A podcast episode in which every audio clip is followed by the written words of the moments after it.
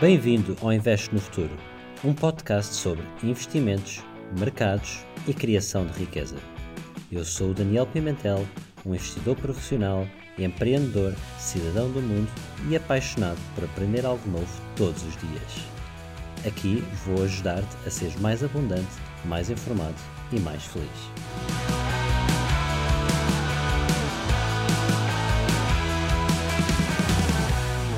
Olá a todos, bem-vindos ao episódio de hoje. Hoje tenho comigo um convidado muito especial que é o Alexandre Matoso, que é um grande profissional e também um amigo meu. Portanto, o Alexandre ele estudou comigo uh, no ISCTE e depois tem trabalhado na área das finanças e depois fez um MBA no Erasmus School uh, of Rotterdam o Rotterdam School of Management, e, e, depois a partir daqui começou a enverdou pela carreira de, de investimentos, portanto ele está muito ligado a, a trabalhar com family office na área dos investimentos e, e, tem uma veia empreendedora brutal. Portanto, vai ser aqui uma conversa muito interessante de alguém que tem uma visão diferente da área dos investimentos, mais ligada à, family office, mais ligada à criação de valor, eh, também eh, ligado ao, ao, empreendedorismo e que está muito também ligado uh, aos mercados emergentes. Portanto, without further ado, uh, Alexandre, muito bem-vindo ao podcast.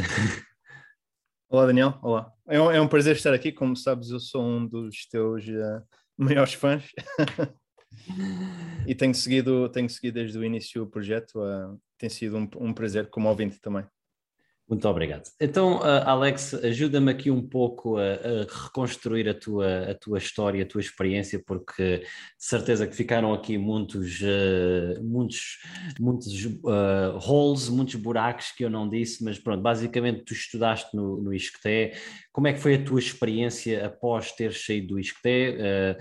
o que é que tu tiveste a fazer entre o ISCTE e o teu MBA? Sendo que o MBA foi, calculo eu, um grande ponto de viragem. Portanto, conta-nos um pouco esta esta tua história. Uhum.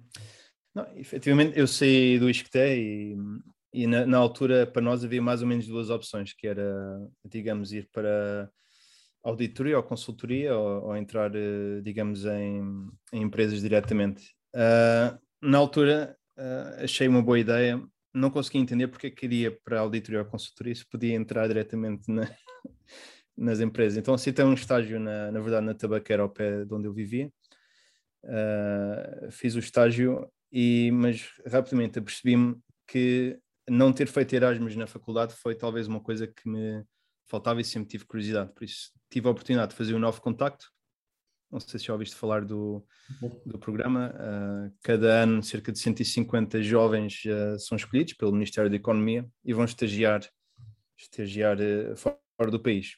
para um país que só nos informam cerca de duas semanas antes da viagem, ou seja, não podes planear nem, nem ter uh, expectativas. Eu fui para Luxemburgo, uh, fiquei lá um ano a trabalhar uh, para o mercado alemão, para uma empresa portuguesa têxtil, de calçados, chamada Aerosols, na altura, na zona de Espinho.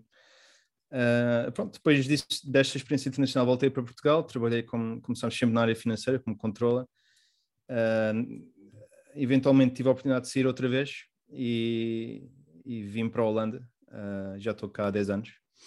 Nos entretantos, uh, apercebi-me também que é importante fazer às vezes uma, uma paragem na tua, na tua carreira e, e aproveitar para estudar ou para porque acabas por entrar num, digamos, num ciclo em que acabas por ser recrutado para o que fizeste antes e acabas por replicar um ciclo que sequer ao início não, é, não era bem aquilo que tu querias, não é?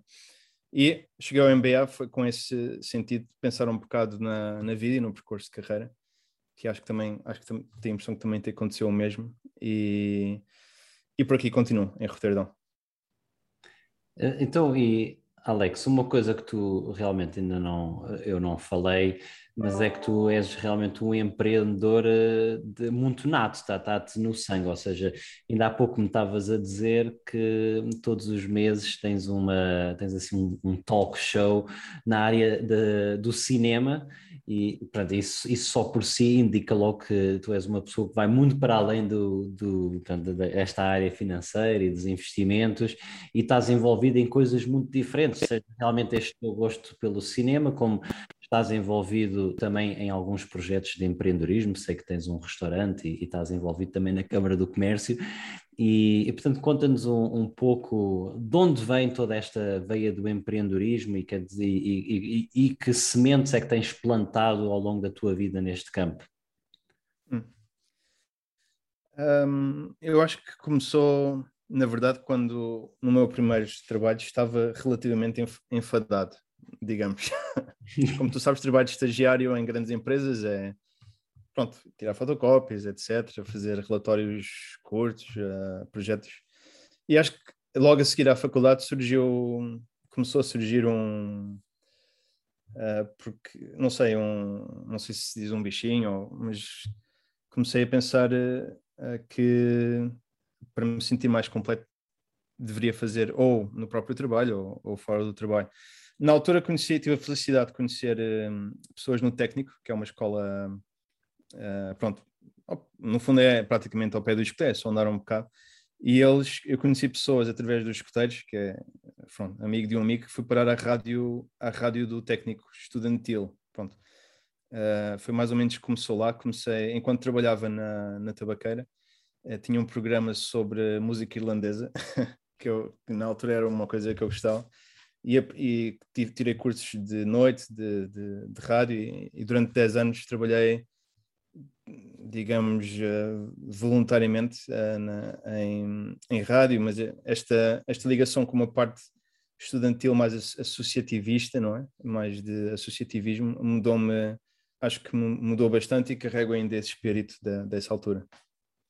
Então, mas que tu, tu, sempre tiveste esta veia muito uh, ativa e, e, espero não estar a dizer nada errado, mas salvo erro, tu tiveste um, um site muito, muito famoso no, na Holanda uh, no mundo do, do ciclismo, ou estou, ou estou aqui errado? Explica, ajuda-me hum. a reconstruir esta, esta história que, que foi muito interessante.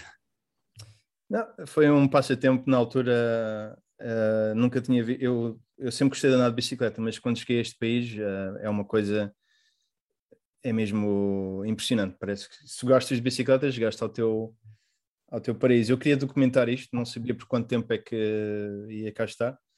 E depois de fazer algum brainstorming, cheguei à, à ideia de usar aquela música dos Queen que é o Love to Ride My Bicycle, não é?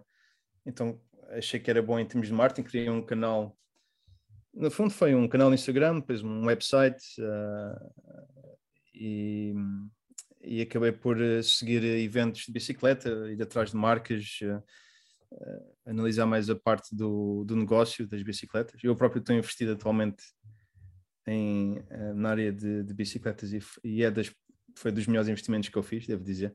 Mas, mas pronto, no fundo, infelizmente tenho uma tendência para profissionalizar um bocado os, as coisas que eu gosto, os hobbies. Pronto. Surgiu, eh, com a MBA tive que parar, mas durante, tive durante dois ou três anos, acho que cheguei, na altura o Instagram não era assim tão, tão usado como agora, tive, cheguei aos 5 mil, 6 mil followers, uh, tínhamos uh, concursos semanais de melhor fotografia de, da Holanda de bicicleta, etc. Foi, ocupava muito tempo, mas uh, foi, a mim dava bastante prazer. E tinha, claro, certificações para entrar nas, nas competições, não? É? ou seja, não tinha que pagar a entrada e já conhecia as, algumas das pessoas. É.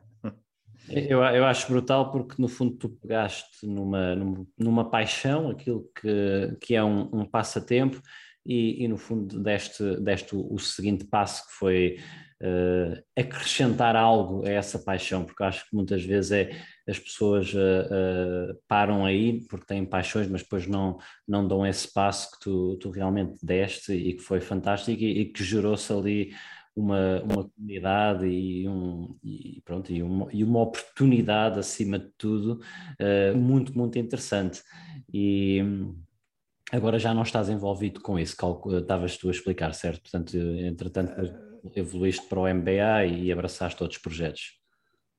Sim, não continua ativo o canal, não continua ativo, continua aberto o canal. Eu na verdade estou a, sempre estou à procura de alguém que queira pegar, no, não ativamente, mas procuro sempre uma continuação uh, dos projetos. Eu se, se, eu quiser posso posso começar amanhã, mas uh, não sei, eu tento estar sempre ocupado no máximo com três coisas uh, fora do trabalho e tento. Foi uma, um bocado das regras que eu tive que pôr ao longo dos tempos para, para também manter alguma qualidade no, no que estou a fazer, não é? Claro, claro, claro. E depois, uh, tu, entretanto, estiveste também envolvido noutras, noutras ventures, noutras áreas do empreendedorismo, uh, uh, portanto, tu estás envolvido num, num restaurante. como é que, como, como, foi esta, como, como foi e como está a ser esta experiência de, de alguém que, portanto, no fundo tem a sua vida profissional, mas é também acionista e, e, tem outros investimentos, neste caso que tens um restaurante, uh, como é que está a ser esta história? Que, que lições é que estás a tirar? Uhum. Não, como sabes, eu trabalho, digamos, metade do meu tempo com, com Moçambique e na altura, uh, no, no, fundo, foi a mulher de um amigo meu que queria reabrir um restaurante, ou seja, reabrir não, queria, uh, no fundo, montá-lo num centro comercial. Ela tinha em casa dela, queria ir para um centro comercial e eu achei na altura que, que era uma boa ideia, uh, já que eu estava a trabalhar em, digamos, em startups em Moçambique, eu próprio ver, com, ver se conseguia fazer melhor ou entender os processos e fazer, fazer por mim, uh, juntando, usando, claro, outro, outra network, não é? E ver, uh, então, foi numa espé uma espécie de, eu diria sandbox, já não sei bem a tradução para português de sandbox, mas foi um, para mim, uh, uma experiência de como também automatizar, automatizar um negócio sem tu estares presente. Pronto, é, um, é uma coisa muito falada em, em, em, investidores. Eu tentei usar tecnologia, tinha acesso à, à caixa uh, em 24 hours, ou seja, podia aceder quando, quando eu quisesse à caixa, podia, havia, havia câmaras, fazia relatórios, uh, tinha um, um software de, digamos, operações operações lá no, no restaurante, podia calcular margens, uh, podia, pronto, podíamos fazer já isto tudo. Um, infelizmente veio o Covid, mas foi, foi uma ótima experiência que ainda, ainda esperamos, esperamos voltar a pô-lo numa loja ou num centro comercial, talvez para o ano, mas para mim foi mais uma. ajudou muito no, no, no meu próprio trabalho, digamos, uh, a perceber. Uh, Tornou-te melhor profissional. Ah, sim, sem dúvida, sim. Uh, eu, eu, sinceramente aconselho a toda a gente se puder eh, ter um protótipo ou se, ou se puder, se a própria pessoa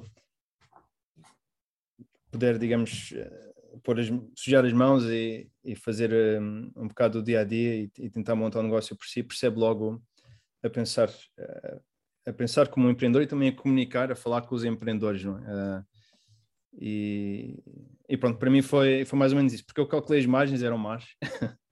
restaurante é um negócio é um negócio terrível em termos de margens, dá muito trabalho também à, à, à, equipa, não é das 9 às 5, é, tem muito mais preparação, mas para mim foi mais também pela, pela experiência pessoal, de, fizemos não sei quantas promoções, chegamos a ser o único restaurante em Maputo que fechava uma sexta-feira às 6 da manhã, uh, por isso, porque no fundo as pessoas iam lá parar, Uh, por isso, para nós foi, para todos os sócios, continua a ser uma marca ativa. Estamos agora em, em marketplaces, não é? Em, vendemos pela internet e esperamos para, para o próximo ano abrir uma loja, uma loja física outra vez. Sim. Uhum. Fantástico, muito, muito interessante. Portanto, quer, quer dizer, tu, tu estás envolvido na, na, Câmara do Comércio, tens esta, estás envolvido nesta associação de cinema, estás envolvido com este investimento numa, nesta área da restauração, estás envolvido também com esse teu projeto na área do ciclismo. Aquilo que eu te queria perguntar é: uh, muitas pessoas, por vezes, têm ideias ou estão no café e têm uma ideia, e aquilo que é fantástico é que tu realmente uh, tens a ideia, mas depois dás o próximo passo que recomendação é que tens a dar às pessoas para, uh, ou que lição é que tens a dar às pessoas, que recomendação para, pronto, porque tu fazes o mais difícil, não é? Porque eu acho que muitas vezes as pessoas têm as ideias, mas depois uh, não dão esse passo. E tu que passaste por esse processo várias vezes, que recomendação é que podes dar aqui aos ouvintes? Eu, eu na verdade, eu desde muito pequeno que, que, que sempre quis fazer muitos projetos e passei talvez demasiado tempo a pensar eh, a pensar eh, e se, não é? E se, se fizesse isso, fizesse aquilo, mas realmente não não fiz e também quando és adolescente, quer dizer, não, nem tens, mais, nem tens a, a estrutura, digamos, mental para, para fazer as coisas, normalmente. Uh, não, acho que ao longo dos anos aprendi que mais vale dar o, dar o primeiro passo, tentar fazer o melhor que podemos uh, e mesmo se, se, errar, aprendemos e, e, e, seguir em frente, mas diria que mais, acho que o mais importante é talvez dar o primeiro passo e recentemente eu antes fazia muitas coisas, projetos a sol, por exemplo, uh, aquele programa de rádio era a sol, fazia tudo desde edição de som a, um, ao script das entrevistas, etc. Mas acho que depois reunires também de pessoas que têm o mesmo, digamos, um espírito parecido ao teu, ou motivações parecidas ao teu, e aprender uns com os outros, acho que uh, também se ganha muito nisso. Por isso, não, em termos de conselhos, diria mesmo uh, talvez escolher um, um dos projetos em mão que a pessoa quer e, e, simplesmente fazer acontecer. Se a pessoa não souber, chamar um amigo ou amigo ou, até, ou um conhecido e, e, e, experimentar. Muitas vezes não dá para fazer os projetos, não é? Por isso é, é, preciso, é preciso escolher, mas eu diria arrancar se houver dois ou três fatores que conseguimos controlar, digamos, diria arrancar dentro do, com força, sim. Sim, eu, eu, eu, depreendo que uh, aquilo que muitas pessoas se veem paralisadas é o medo e, e, a, e a incerteza, mas todos nós lidamos com a incerteza e eu acho muito interessante a, a tua história de como tu uh, uh, vences, não é? A cada projeto vences esse medo e essa incerteza, e, e talvez uh, seria a minha recomendação para quem está a ouvir: é, é muitas vezes é, é, é, começar, foi o que o Alex disse, é começar a dar o primeiro passo. E, e se estamos inseguros, começar pequeno, fazer um piloto, testar, ir dando um pé, um pé, dando um passo e, e só testando é que, é que vamos ver uh, pronto, se faz sentido, se gostamos. Mas uh, agora também vou contar aqui uma história, uma história engraçada. O, o, o, Alex realmente é, é uma pessoa de, de, gostos muito alargados e, e, para além dos que falámos, o, o Alex também te, teve uma carreira, uh, se calhar um pouco curta, mas teve uma carreira na área da esgrima que eu estou sempre a brincar com ele porque acho isso muito único e singular e, e interessante. E, e já agora conta-nos aqui um pouco esta, essa tua experiência mais a nível desportiva e, e, pronto, e como é, como é que foi, o que é que aprendeste e, e como é, que lições é que tiraste dessa experiência que eu acho muito interessante. Uhum.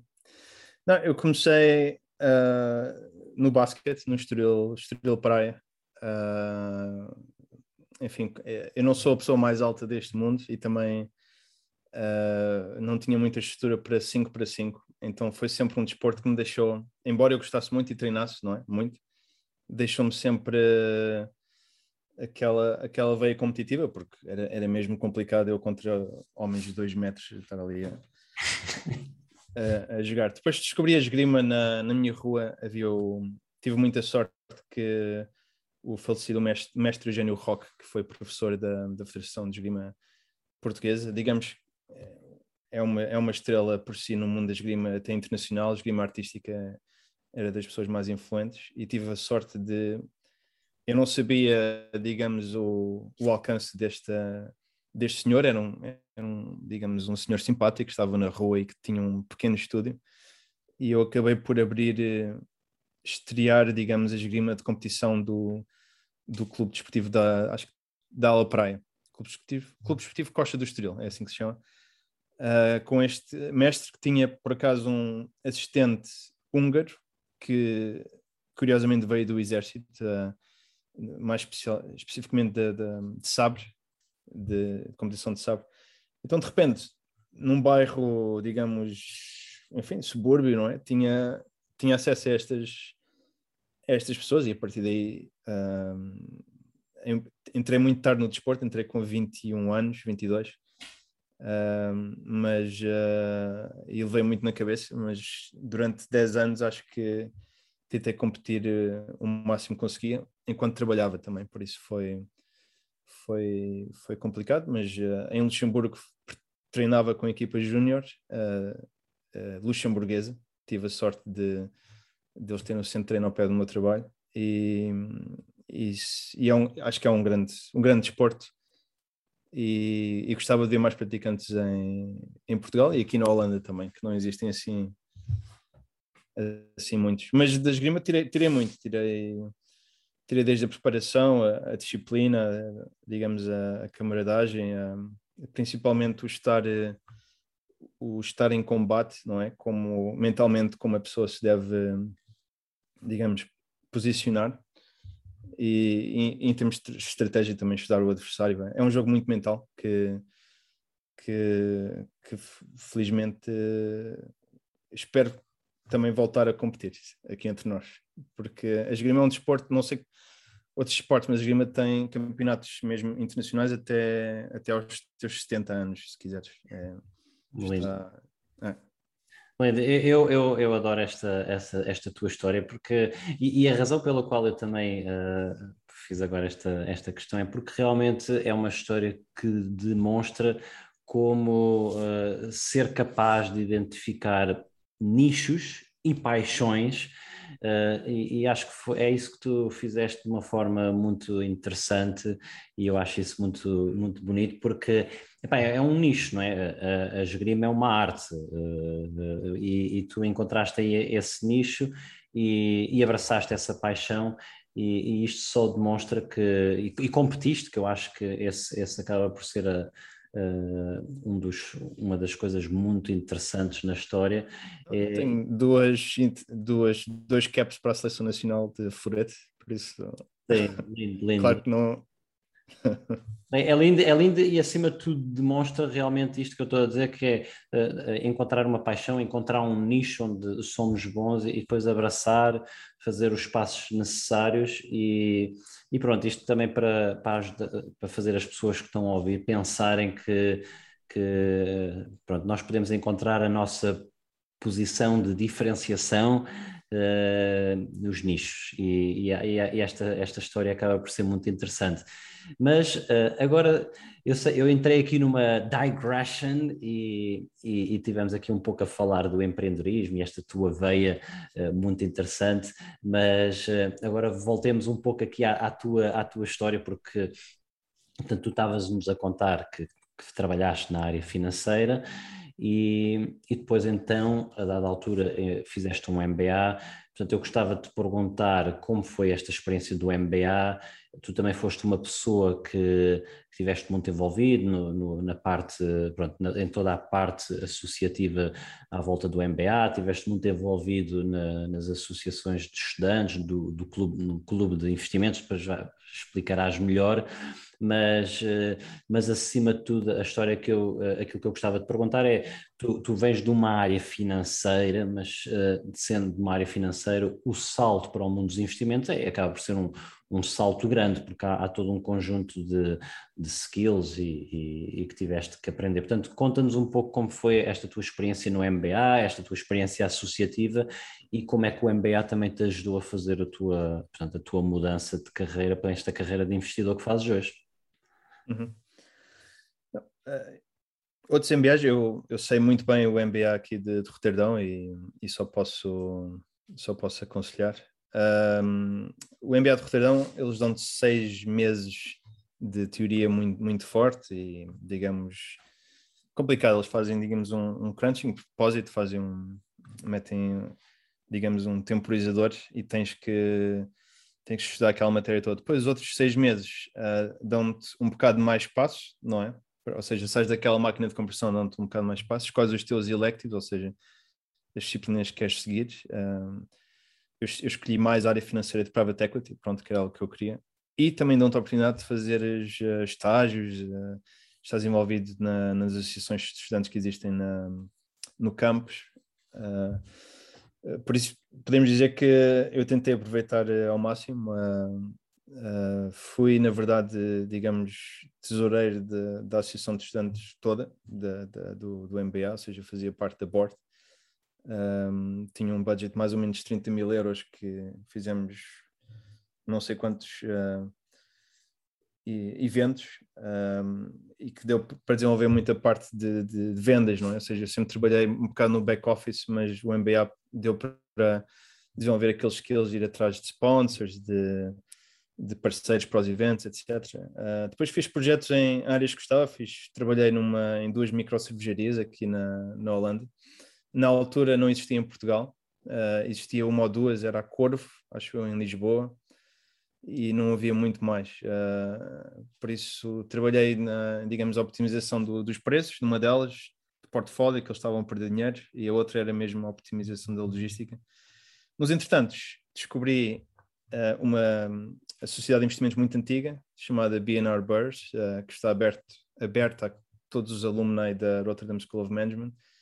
E eles juntam-se, uma coisa que eu sempre quis encontrar em Portugal, não encontrei uh, na altura, mas uh, juntam-se grupos de 25 pessoas, cada um mete mais ou menos uns 200 euros e competem uns com os outros um, em termos de quem é que consegue, num ano, ter o maior retorno do seu portfólio. Pronto e cada grupo está organizado como está. Eu fundei, juntamente com outras pessoas, o grupo dos MBAs e já existe há cerca de, de seis anos. O nosso melhor lugar foi terceiro, em 45, uh, 45 pequenos grupos. Um, e pronto, isto tudo ajudou-me, no fundo, a, a, ganhar network, que acho que é uma das partes mais importantes, uh, e, a, e a também a, a repensar que nós não somos nós não somos o nosso passado profissional, muitas vezes, mas podemos também ter uma escolha no nosso, uma escolha ativa no nosso futuro, que era algo que me estava uh, a faltar.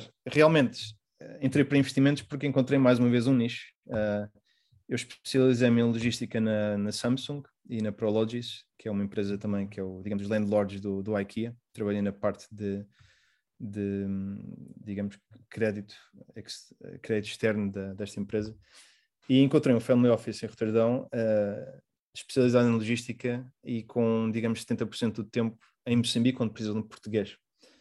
Por isso foi, foi uma oportunidade que eu, que eu tomei, que caso contrário, não sei se estaria neste momento a trabalhar em a trabalhar, porque é uma área difícil de entrar aqui em Roterdão. Uh, eu depois posso explicar melhor, mas existem muitos family offices especializados, uh, ou então as grandes empresas que é preciso fazer os summer camps, summer associates, summer camps e depois seguir aquele processo todo. Por isso encontrei aqui uma, uma entrada que, que, tenho, que tenho aproveitado e, tenho, e continuo.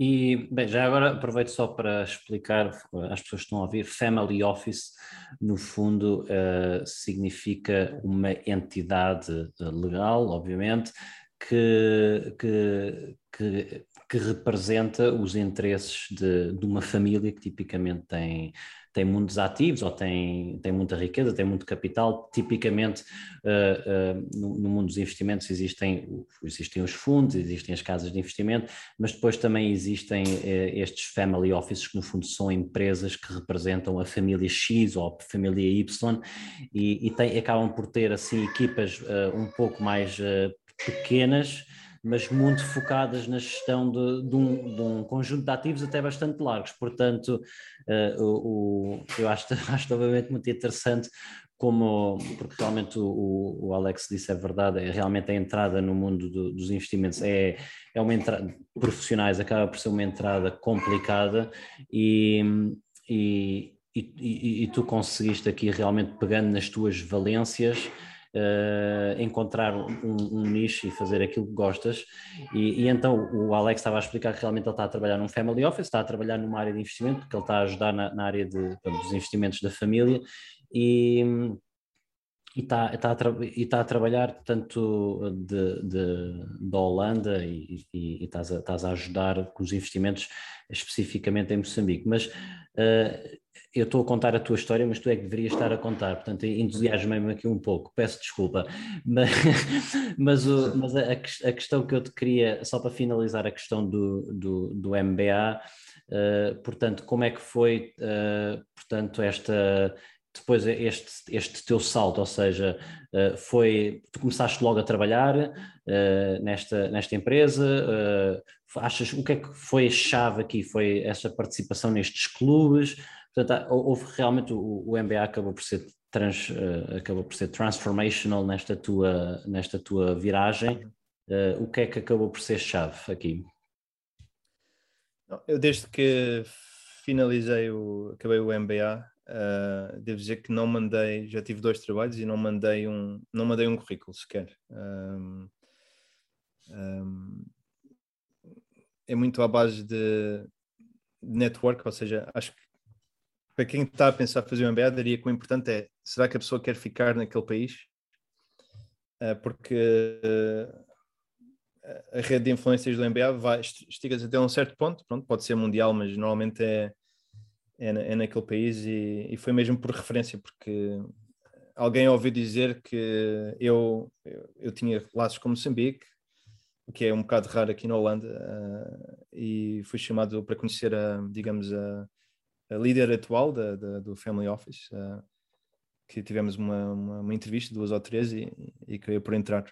Aqui foi mesmo, foi mesmo network. Foi, sim, foi, foi... Acaba por ser, uh, acaba por ser realmente uma, uma dica muito importante, uh, a importância de não ser uh, um, umas letras num papel, não ser um número num, num Excel, de não ser tipo um, um e-mail numa lista e, e, ser alguém, ter, ter uma cara. E, e realmente o que tu estás a contar é, é, é, é isso, é, é, o networking, é falar com as pessoas, é contar a tua história, explicar-lhes a, tu, a tua paixão e acabou por ser um pouco esta experiência, esta, esta, esta, esta esta atividade que te levou a, a colocar em contacto com, com esta Family Office. Então conta-nos um pouco sobre o Family Office, ou seja, uh, o que é que fazes, uh, quais é que são as tuas principais responsabilidades, como é que tem sido esta tua experiência nestes últimos quatro anos? Uhum. Um, não, realmente uh, tem tudo a ver com trazer, trazer retorno e sustentabilidade ao, digamos, ao portfólio da família, não é? Um, ou seja, muitas vezes temos que pensar no, no, digamos, no património da, da família e no tipo de investimentos que eles têm apetite. Pronto, tens que fugir um bocado dos teus próprios apetites e investimentos e tens que e tens que começar a pelo menos nós, eu comecei o Family Office aqui entre nós uh, por acaso isto, mas eu comecei com uma equipa inicial começámos de raiz este, este conceito de family, este Family Office em particular foi uma uma geração mais ativa que resolveu, um, digamos, pegar o, o negócio e, e nestes últimos anos tentámos criar uma, uma missão e visão. Já encontramos, digamos, o chamado ethos, não é? Para o, porque é que investimos, em quê, uh, para também imediatamente no mercado agora, eu já muitas vezes já nem vou à procura das startups ou de, as pessoas vêm ter connosco porque sabem que nós estamos neste nicho, investimos digamos, a longo prazo. Um, o Family Office em si é bastante. Des... Não tens uma equipa por trás, está bastante desestruturado. Todos os Family Office são assim. Tens que encontrar um bocado o teu, o teu espaço. Uh, eu comecei por fazer uma coisa que não existia, que era unir uh, os, os, vários negócios num, digamos, num reporting centralizado. Uh, tive que, ou seja, tentar explicar um holandês como é que é o sistema contabilístico em Moçambique e e traduzir aquilo tudo em, em relatórios mensagem foi a primeira coisa. Fizemos quatro ou cinco empresas assim. A pouco e pouco fui, fui fazendo diferentes coisas. Fiz vendas de algumas das empresas, uh, criámos empresas de raiz, uh, contatámos bancos, uh, do diligence, ou seja, somos no, eu e mais duas pessoas somos no fundo um, um departamento de, de investimento do, do, do, de uma empresa em, digamos, em venture capital. Como os nossos tickets ou bilhetes de entrada são mais pequenos, uh, nós temos necessariamente de trabalhar com uh, seed ou pre-seed, ou seja, muito no início da concessão, que é, é arriscado, efetivamente. Por isso, uh, isto implica outras, outras valências de como identificar num, numa, num, num, num, estado tão prematuro de uma empresa se, se vale a pena ou não uh, investir e quanto. Porque em termos de, digamos, valuation numa empresa, em termos de avaliar o negócio, não é, não é tão fácil como private equities. Muitas vezes nem há vendas, não é? Uh, por isso tem sido, tem sido um bocado, digamos, solidificar esta visão, encontrar o nosso o nosso espaço neste ecossistema, uh, saber a quem é que vamos passar a, digamos, passar a bola, não é? Ou seja, quando for o scale-up, o que é que fazemos? Saímos do capital, continuamos. Uh, por isso tem sido, uh, para mim tem sido uma, uma, uma, grande fonte de aprendizagem e, e, e, embora haja muitas, muitas pessoas que se queixam muitas vezes não haver estrutura, mas às vezes é o melhor porque temos, temos, temos que ser nós a encontrá-lo. É, é assim, eu, eu agora trabalho, digamos, num mega fundo, um fundo que tem sei lá, 240 bilhões of assets under management, mas eu antes disso trabalhei num, não era um family office, mas era quase, éramos, éramos uma equipa de quatro, cinco pessoas e, portanto, eu percebo perfeitamente o que tu estás a dizer e, sinceramente, acho tremendamente interessante porque acabas por ter que estar envolvido em, em, em todas as áreas, seja na área de investimento, na área de diligence, na área de gestão do portfólio, na área de recrutamento, na área de, hum. de, de, de controle de informação, de, de reporting. E, e, portanto, do ponto de vista de investimento, mas também do ponto de vista uh, organizacional e de desenvolvimento da máquina organizacional, acaba por ser mega, mega interessante, porque realmente é exposto a, a, a todas as áreas do negócio e que, que, é exatamente isso que tu, tu também estás a partilhar. E, e depois existe outra, outro fator, que é muitas empresas private equity, eles não têm tempo para explorar as sinergias dentro do próprio portfólio. Pronto. É. E como nós investimos a longo prazo, uh, temos que, tentamos sempre, sempre que há uma nova empresa no, no grupo, digamos, fazemos apresentações, uh, tentamos encontrar sinergias, lançar os primeiros negócios entre as empresas, uh, ter cuidado para não haver muito, muitas, digamos, transações intercompany, é? ou seja, não é valor real, digamos. Ter cuidado com isso, uh, mas de resto, este, esta noção de grupo e de sinergia de portfólio é uma coisa que muitas vezes não, é, não se pode explorar se for, se for mais especulativo, digamos. Porque uh, ajuda-me, ajuda-nos a entender. Tu, tu, portanto, tanto pode estar a fazer uma área, como tu explicaste, de venture, venture capital, portanto, venture capital é uma, é uma, área de capital de risco, tipicamente. É alguém que está a fazer investimentos em startups, em empresas que estão numa fase uh, muito embrionária, portanto, chama-se uh, capital de risco, em inglês venture capital, tu fazes isso, como também podes estar a fazer a gestão de um investimento mais, mais maturo, que já está no portfólio. Portanto, como é, como é que é um pouco gerir estas duas realidades? Uh, nós tentamos dar uh, espaço e, e, digamos, empower, desculpa, o meu inglês às vezes falha, mas uh, empoderar será? Acho que é. o, o gestor porque há dois tipos de family office. Não estás a perguntar à melhor pessoa, porque eu também, okay. também estou muito estrangeirado, mas sim, é, é, é, sim. Não, há, há, dois tipos de. Uh, há, há, digamos, famílias que gostam mesmo de estar nos detalhes todos, não é?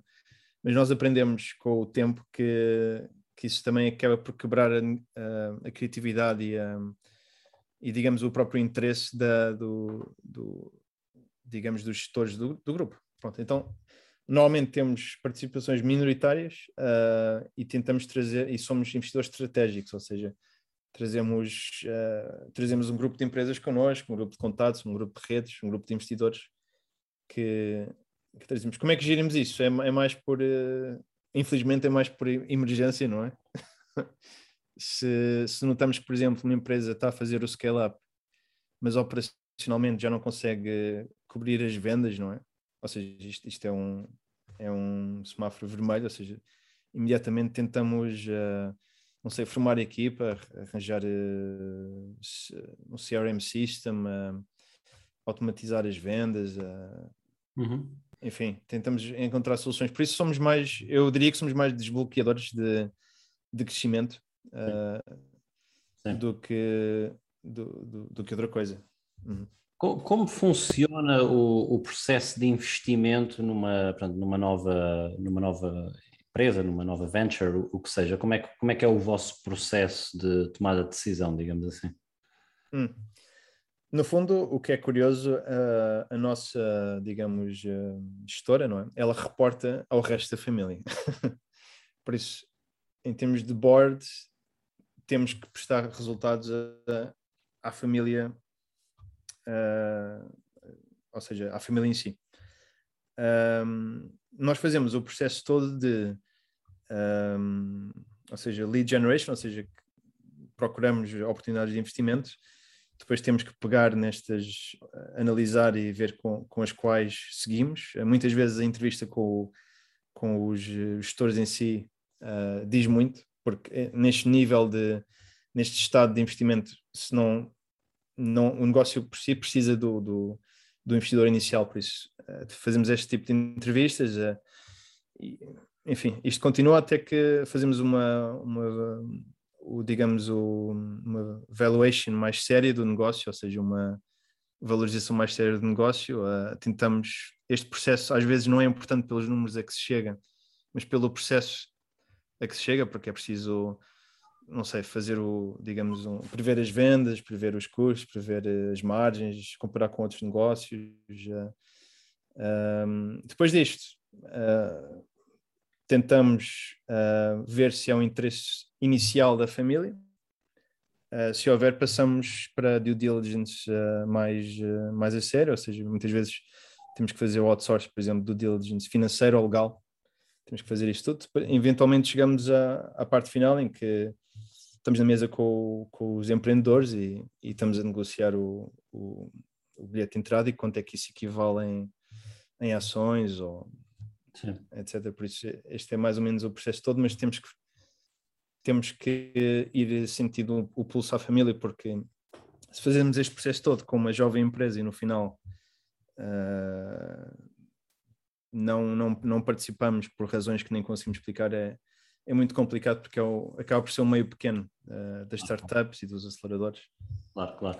Hum. E, e, e, tu estás muito envolvido uh, uh, em Moçambique, certo? Portanto, estás muito, passas muito do teu tempo nesta, nesta área de investimentos em Moçambique. Portanto, a questão que eu gostava de fazer é como tem sido esta tua experiência em mercados emergentes, como foi a tua experiência de alguém que trabalhou no Luxemburgo, uh, Holanda, UK e, e agora está a trabalhar em Moçambique? Eu, tive, eu comecei do zero, uh, comecei praticamente do zero, uh, e eu descobri que muito cedo que o que faltava era, era conhecimento, conhecimento do mercado, pronto. E, e, não, e o país em si não é tão fácil como trabalhar na Europa, porque na Europa tu vais à internet e consegues informação sobre empresas, sobre negócios, sobre indústria. Em Moçambique não, informação atualizada é muito difícil de ter, uh, então rapidamente percebemos que tínhamos de ter um pé, tinha que estar presente no país e tinha que criar uma, um, uma rede de, de, digamos, de pessoas, de conhecimento, de, de amizades até. Uh, e este processo todo uh, levou-me a mim e a mais outros moçambicanos aqui em, em Roterdão a criar uma Câmara do Comércio independente e, e not for profit, ou seja, sem, todos em regime voluntário, para, para criar um espaço, digamos, uh, imparcial de discussão de, de, oportunidades no país e, e fazer gestores holandeses como moçambicanos uh, conhecerem-se. O nosso grande desafio é que a maior parte das pessoas não, em Portugal não, acho que não se conhece muito bem a realidade moçambicana pelo que é retratado nos jornais e aos holandeses ainda pior, não é? Uh, por isso nós que muitas vezes procuramos co-investir em Moçambique, uh, temos que, de certa forma, educar os investidores cá e aos nossos parceiros o que é que é o país. Ponto, isto envolve uma, também uma grande uh, envolvência na, na, parte cultural, ou seja, uh, em criar ligações, ligações afetivas. Pronto. Então, de um grupo pequeno, formamos um grupo pequeno de convidámos moçambicanos aqui em, no país, na Holanda, a juntarem-se a nós para falarmos sobre. Fizemos alguns, digamos, workshops de diferenças culturais, uh, fizemos, misturamos pessoas e, e deste grupo moçambicanos que, que vieram, uh, pronto, fundamos esta Câmara do Comércio e uh, não, em termos de aprendizagem, para mim foi também descobri uma coisa curiosa. Uh, eu tenho agora falado muito com o mercado da, do Quênia, só, só por, por coincidência, e descobri que há muitas, há alguns fatores em, em comum pronto, eu, eu, posso dizer alguns se quiseres, uh, mas há vários fatores em comum que eu, que não, por exemplo, a dependência com a China, com a China, a dependência dos investimentos chineses, a relação com os investidores chineses, uh, uh, digamos, a, a pouca industrialização que o país tem, o que implica que seja tudo à base de, infelizmente, matérias-primas ou não transformadas, coisas não transformadas em trace do país. Uh, enfim, posso, posso continuar, mas é, é, uma é uma realidade bastante diferente de um, como dizias, de um Luxemburgo, uma Espanha. De... Aquilo, aquilo que eu acho que deve ser muito interessante, tendo eu próprio vivido uh, vários meses uh, na Holanda, é que realmente o, o, holandês em si é uma pessoa muito organizada, com, portanto, a forma como gera o tempo, a forma como gera a informação, a forma como é super by the book a tomar decisões muito quantitativas, muito informado. E eu acho que deve ser muito interessante estar a gerir um family office onde tu tens essa, esse aspecto cultural e depois estás, não é, também a fazer muito trabalho também nos mercados emergentes. Acho que, acho que isso deve-te colocar uh, algumas... Uh, alguns desafios que devem ser muito interessantes na, na tu, no teu day-to-day -day, uh, job. Não, eu, eu acho que fazer negócio, e eu devo dizer que quando trabalhava em finanças, etc., era tudo bastante frio e, e numérico, mas fui aprendendo que é preciso, é preciso criar alguma, digamos, afeição, relações pessoais, é preciso construir confiança, não é? Uh, uh, enfim, eu já conheço, eu já conheço a equipa, já temos os nossos parceiros uh, posso dizer que sou, sou amigo de a maior parte deles. Se por acaso estou em Portugal, vou vê-los. Um, não sei, realmente, eu talvez já, já esteja demasiado tempo a que já nem consigo ver as, as, as diferenças, mas posso dizer que com a maior parte dos gestores holandeses houve um, a maior parte deles não durou muito tempo uh, neste, neste, neste setor porque simplesmente entrava em conflito uh, era, era desrespeitador, porque em Moçambique existe muito protocolo. Pronto, acho que também talvez em Portugal, e o que é muito longe de, de uma sociedade horizontal como a, como a, como a holandesa, não é? E, e este não respeitar a hierarquia, uh, sim, envolve algum tato que, que a maior parte de, dos, dos holandeses uh, pode não ter, mas uh, devo dizer que uh, para esta família em particular, o, tem sido uma viagem muito, digamos, até poder, posso dizer, lucrativa. Eles são. O trabalho que eles fizeram no Porto Beira acho que é algo. Acho, acho que é realmente espetacular. O que eles fizeram ao longo de, dos últimos 20 anos no Porto Beira é, é um dos, um dos, um dos portos mais ativos na, em East África, não é? E, e, e, a autonomia que eles dão, uma equipa maioritariamente moçambicana, acho, acho realmente uh, impressionante. Pronto. E, e às vezes acho que esta, esta mentalidade e esta adaptação não vi existir muito em Portugal na altura, quando vivia em Portugal.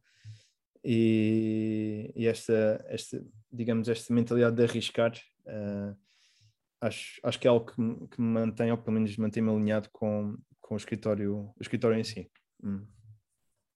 Muito, muito interessante, Alex. Só, só para finalizar, eh, eu queria te ter perguntado, tanto tu na tua carreira agora de, de investidor no Family Office, tu, uh, tu, muitas vezes tens que fazer, como explicaste, uh, avaliações, fazer a tua análise do investimento, pre preparar uma demo para, para, para ajudar na tomada de decisão e, e gostava de perceber um pouco uh, como é que a tua experiência no clube de estudantes te ajudou a formar uh, ou não uh, os skills para fazer este trabalho. Ou seja, tu sentes que, uh, sentes que foi maioritariamente através da tua experiência letiva, académica, que chegaste lá, ou sentes que esta experiência que desenvolveste também neste, nesta associação, neste clube, acabou por te ajudar muito e abrir muito portanto, o conhecimento para, para o que virias a fazer no futuro?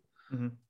Não, eu sempre gostei de. Uh, ou seja, isto tudo surgiu porque eu trabalhei numa empresa que está listed, ou seja, está na, no mercado, que é a Prologis, uh, e eu trabalhava na parte financeira, mas com muita exposição à, ao movimento da ação e, e etc. Isto, isto foi tudo que começou. Eu cheguei à conclusão que estava tudo relacionado e que podia usar esta experiência toda em contabilidade e, e finanças para, para, para, para abordar o mercado. Uh, eu, te, eu tenho alguma sorte, porque existem duas escolas, como tu sabes, que é, digamos, a, a análise técnica, que é, digamos, as forças motrizes por trás do, de um stock, digamos, uh, e análise fundamental. E com a minha formação em contabilidade e finanças, tive muita sorte que eu facilmente ou rapidamente entrei no conceito de discounted cash flow. Isto tudo era muito, era simplesmente pegar num tópico que eu sabia e, e, e construir a partir daí. Uh, eu neste clube de, de investidores, uh, eu, eu tento sempre criar sinergias com, com as coisas que eu faço. Não é? Uh, eu analisava stocks e como é que tu fazias a, a valuation, como é que sabias que, um, que um stock ou que uma empresa estava, digamos, estou a usar muito inglês, undervalued, não é? Como é que é isso em subvalorizada? Uh, então, eu na altura já, uh, durante os próprios estudos, eu, na, na, porque o estudo no MBA é à base de casos, eu já fazia em certas disciplinas que eu, que eu escolhi de valuation, fazia discounted cash flow, fazia análise por uh, como é que se diz? Pronto, há, há várias formas de eh, mais fáceis de fazer, eh, fazer a avaliação. Então, com, com esses exercícios que eu tinha que fazer, acabei por trazer isto também para o Family Office, digamos, uh, em contato com outros profissionais de, de private equity e, e, discutir como, como saber o valor de uma empresa, não é? Um, que é mais uma arte que uma ciência, já agora, não é? Porque é uma, uma arte, é uma conjunção de várias ciências, resumidamente. Claro. E, e é, é o que é então usei, usei muito, usei muito, até posso dizer que a primeira eh, valuation que fiz na, na empresa, usei um case study que fiz numa aula, pronto, usei o, o template, mas a partir daí um, descobri que o melhor é mesmo fazer de raiz, pronto, uh, para, para realmente fazer as perguntas certas. Então, isto realmente agora traz-me para, para o próximo ponto da discussão que eu gostava de perceber como é que tu, Alex Matoso, geres o teu portfólio pessoal, não é? Portanto, tu realmente tens esta experiência profissional e do foro pessoal, que tipo de investidor é que tu és? És ativo, és passivo, és conservador, és agressivo? Explica-nos um pouco como é que tu geres a tua, a tua portfólio pessoal. Eu acho que um, eu comecei a investir há sete anos, talvez, oito anos, e em Portugal não havia não havia essa cultura de não há, não sei se não sei se agora há, mas não havia uma cultura de, de investir e, e ter um, um stock era uma coisa digamos estrangeira não era extraterrestre, não é? Não, não, não existia. Eu sempre, eu sempre tive. Sempre... Era, eras realmente olhado como alguém, eh, pronto, com alguma estranheza. O que é que ele está aqui, o que é que essa pessoa está a fazer? É verdade. É, eu, eu até acho que a nossa formação, estamos ambos no ISCTE, acho que, não sei, na altura pareceu-me, eu não consegui digerir tão bem, não sei, faltou talvez uma parte mais prática, digamos, de e se tu fosses o investidor, o, digamos, o gestor do teu próprio portfólio, o que é que farias? Eu não me lembro de ter tido uma disciplina assim ou, ou algo aproximado, mas um, isto tem a ver com a educação financeira também das, das pessoas em geral. Um, não, eu, como sabes, eu, eu fiz grima e esgrima são combates de 3 minutos e meio e ao início eu fiz como toda a gente, comecei a fazer. Uh, Uh, digamos, saía numa semana, entrava noutra semana, entrar e saía dos estoques. Uh, eu explorei um bocado tudo, explorei, tentei fazer arbitragem, não é? Ou seja, de alguma forma com, com stocks ou com. Etc. Explorei, por exemplo, eventos, ou seja, um, como é que se diz? Quando há uma aquisição ou uma, um spin-off, eu tento calcular o valor daquela empresa e vejo se está valorizada ou subvalorizada e entra e sai. Uh, eventualmente uma pessoa, tu vais te tocando, eu fui-me reunindo de propósito também com, com este grupo de investidores e fui-me tocando mais e agora tenho mais ou menos uma forma standardizada de, de, de investir. Eu tive que mudar a minha mentalidade, já não é a curto prazo, é, é a longo prazo. Uh, e isto é muito difícil para quem tem menos de 30 anos, não é? é quase impossível. É? Ainda, ainda por mais a cryptocurrency eles quase que te, a forma como está organizado alguns websites, eles quase te obrigam a fazer day trading, não é? Ou seja, Mas a mentalidade. É, acho que acaba por ser um pouco a crítica que se faz ao, ao Robin Hood, é que está tá, tá quase gamified, não é? Tipo, quase um é. jogo que leva. E, e, portanto eu concordo realmente com essa crítica. Sim. É. Não, porque eh, temos que ver que, infelizmente, é no interesse destas um, trading platforms, né, destas plataformas para fazer o trading, que haja compras e vendas, não é? Porque eles ganham a margem, por isso eles vão é preciso ter algum cuidado. Pronto, tu entras num. Eu uso, eu uso uma que é chamada de Giro, pronto, mas tu entras numa e és logo chamado com os sinais todos e estás aqui e estás ali. Eles querem que tu faças coisas, não é? E cada vez mais é, é isso. Mas no fundo, e como eu tam, também tenho visto nos seus programas, também falas no mesmo, uh, educar a longo prazo é muito difícil. E o, o mais difícil é não fazer nada, sinceramente. E é isso que eu tenho tentado, tentado fazer. Com... Eu tenho uma regra que é. Eu gosto muito de um, uh, segui muito um investidor chamado, eu tenho aqui o nome dele porque o apelido é difícil, Seth Clar, Klarman, não sei se já ouviste falar. Seth Klarman, ele escreveu um livro muito Um livro que é muito difícil de encontrar, chamado é, Margin é, of Safety. É, que é caríssimo, ele, ele é. realmente usou ali os conceitos de, de economia, de, de escassez, e, e, não, mas o, ele é realmente um investidor. É, é. Eu, eu por acaso consegui o PDF do, do livro, uh, porque pronto, as pessoas passam, mas o livro em si custa uns 7 mil dólares para ter um exemplar. É. Mas ele tem uma regra que eu por acaso também uso, que é, e tá, tem a impressão que está na Tora, ele ajudou, mas ele, ele tem uma regra engraçada que, que por acaso ele aplica muito nos seus. Normalmente convém ter uh, 30% ou mais em cash, outros 30% em, em bens mais, uh, digamos, uh, o risco mais elevado, por exemplo, de stocks ou ETFs, ou etc e os outros 30% normalmente seria em, em, assets mais fixos. Uh, e depois podemos discutir isso se quiseres. Uh, esse conceito tem vindo a mudar ao longo dos anos e, e também na minha educação. Uh, mas pronto, eu normalmente divido em. Estou dividido em três. Controlo a exposição de cada um destes três. Tem, se o estoque vai demasiado, se tem muitas exposições de estoque, normalmente saio. Eu sei que pode, é errado, mas, uh, mas felizmente como eu tenho, eu poupo todos os meses um bocado, pronto, uh, e, e, meto uma porcentagem no, no portfólio, a posição de cash também continua a subir, por isso se o estoque subir também não existe uma, não, não me estou sempre a cortar em termos de, de, de, de upside, sim, mas mantenho uma posição forte em cash, uh, que me deu muito jeito na, na, na verdade, o, se não foi o ano passado, com, com aquela descida gigante em, em março, acho eu, foi ontem. Ou seja, eu e as pessoas com quem eu, enfim, costumo ter este grupo de investidores, etc., foi, foi saldos, foi, foi uma autêntica festa, não é? Para quem. Então, para quem...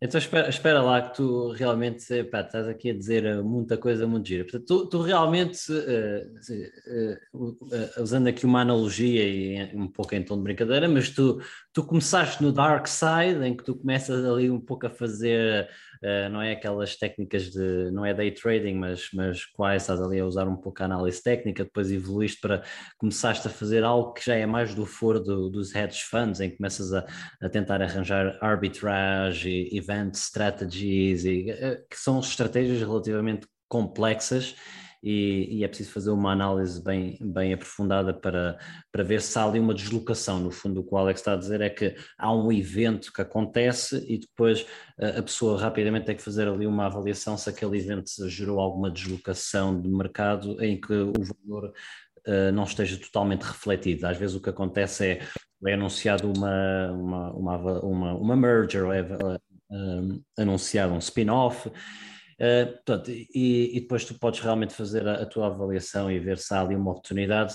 Uh, o, que é, o que é que isto tem? É que realmente isto é, é complicadíssimo, isto, é, isto acaba por ser uh, hedge funds muito especializados, pá, que têm malta que está ali a bater, a bater papel, tecla, para identificar estas uhum. oportunidades e realmente para mim não é nada óbvio e, e depois tens sempre a, a, o mercado vai reconhecer ou não. E depois realmente evoluíste aqui ou deste um salto aqui mais para o, para o, pronto, para, o outro lado e tens abraçado agora, parece-me, uh, uma, uma postura muito mais fundamental também, uh, pelo menos em, em função de se, se, segues como se segues como um exemplo o Seth Klarman, portanto é uma pessoa que que, que ele fala muito da margin of safety, não é? Portanto, no fundo, epá, eu diria que acaba por ser um, uma evolução de, de, de, do, que o, do que o Warren Buffett também já ensina. Uh, e, e então, tanto agora estás mais de, tens mais esta postura. E eu estava a achar muito interessante a forma como divides eh, então o teu portfólio, portanto estavas a explicar que tens uma, uma, uma, posição em cash, à volta de um terço, tens uma posição em stocks e uma posição em, em ativos reais. Portanto, deixa-me só te perguntar, portanto, eh, dentro de cada uma delas, o que é que tu fazes especificamente, ou seja, uh, cash, calculo que seja cash, de, simplesmente tens o dinheiro na, na, na conta, na, na, on a trading account. Uh, o que é que fazes com as outras duas, com os outros dois buckets? O, o que é que tipicamente fazes? Ou seja, tá, tá, estás a fazer. Uh, quando, gostas de fazer stock picking e vais identificar a tua empresa, se sim, como é que o fazes, ou se é mais ETFs, e depois em termos de ativos reais, o que é que, como é que tu abordas essa, esse, esse bucket, uhum. digamos assim? Sim, um, não, eu, eu realmente faço stock uh, picking, mas é, é mais por também capricho. Uh, claro que está tá mais ou menos provado que nós não conseguimos vencer o, o mercado, mas para mim é uma forma também de, de manter informado, de, de estar atualizado, ou seja, com. Mas sim, na, na parte do stock, uh, eu só uso ETFs em dois casos. o primeiro caso é quando não consigo aceder ao mercado um, de estoques individuais, por exemplo, mercados emergentes, uh, muitos traders não têm acordos com, com a China ou com a África do Sul ou, ou com a Índia, não é? ou seja, uh, Hong Kong. Eu não tenho acesso a, essas, a, essas, uh, a esses mercados e então aí uso, uso ETFs pronto, para, ter, para ter acesso a, a esses mercados. De resto, aquilo que eu consigo aceder, faço sempre stock picking. Uh, e, e pronto, em termos de escolher as empresas, um, é um processo. Um, pronto, imaginando que em outubro, não é? Um, houve um movimento grande para baixo de, de empresas, eu vejo que tenho uma, uma alocação a, a stocks menos do que eu gostaria, não é? Uh, neste caso é a parte que eu mais gosto, eu meto como tarefa, pelo menos para aquele mês, a comprar um stock. Pronto, então começa, eu tenho, eu como também trabalho e, estou envolvido em investimento, eu tenho um, um, digamos, um fecheiro à parte, onde vou escrevendo empresas que acho interessantes, que vou, muitas vezes vou mesmo investigando, até por razões profissionais, não, não profissionais, mas por, eh, por, por, por interesse ou por, por ser uma indústria nova, um, e volto sempre a essa lista, aprofundo e, e vejo se quer ou não estar nesta empresa nos próximos dois, três, quatro anos, depende da, da, da oportunidade do, e do setor, sim. Mas um, tento diversificar, não é? Tento não, não estar todo em, em IT ou no mercado americano ou, no, ou em euros, digamos, uh, ou em dólares. Uh, por isso tenho, tento sempre. Uh, tento sempre diversificar, uh, apostar também em estoques com dividendos, que é, que é sempre um plus interessante mas se não tiver dividendos também, uh, também tudo bem. Acerca de escolher stocks, um, eu gosto, eu assusto-me bastante com youtubers uh, no geral, desculpa Daniel, mas pelo seguinte, se eles estão a propor stocks uh, e, e, pronto, está mais ou menos provado que o no, mais ou menos provado que o nosso free will não é não existe, ou seja, nós somos nós somos o resultado de, de influências do, do exterior muitas vezes e estes youtubers muitas vezes, investidores como, como os, mais, os mais conhecidos, uh, eles próprios uh, já estão investidos, não é? Por isso é do interesse deles que haja barulho em redor deste, destes estoques. Por isso, uh, aquilo que eu acho mais difícil para qualquer investidor é abstrair-se do, do barulho diário ou do, e às vezes pegarem em sinais que ele vê, nem que seja no seu dia a dia, não é? Perceber-se que, o, sei lá, que os correios estão, estão com uma fila descomunal, porquê? Ou que faltam, faltam embalagens, ou umas, enfim, e depois explorar essa, essa, essa, essa, essa, situação no mercado e chegar, chegar por si próprio às conclusões. Pronto. Os, melhores, os melhores investimentos que eu tive são empresas que ninguém me falou, mas eu percebi-me que por exemplo, há 4, 5 anos que, que a Axel estava a entrar forte na, nas e-bikes, uh, que era algo que eu acreditava ser sustentável para o futuro, era uma coisa que eu usava todos os dias. Uh, investi durante um ou dois anos, estive uh, em perda de 20, 30%, mas sempre acreditei naquele, naquele estoque, naquela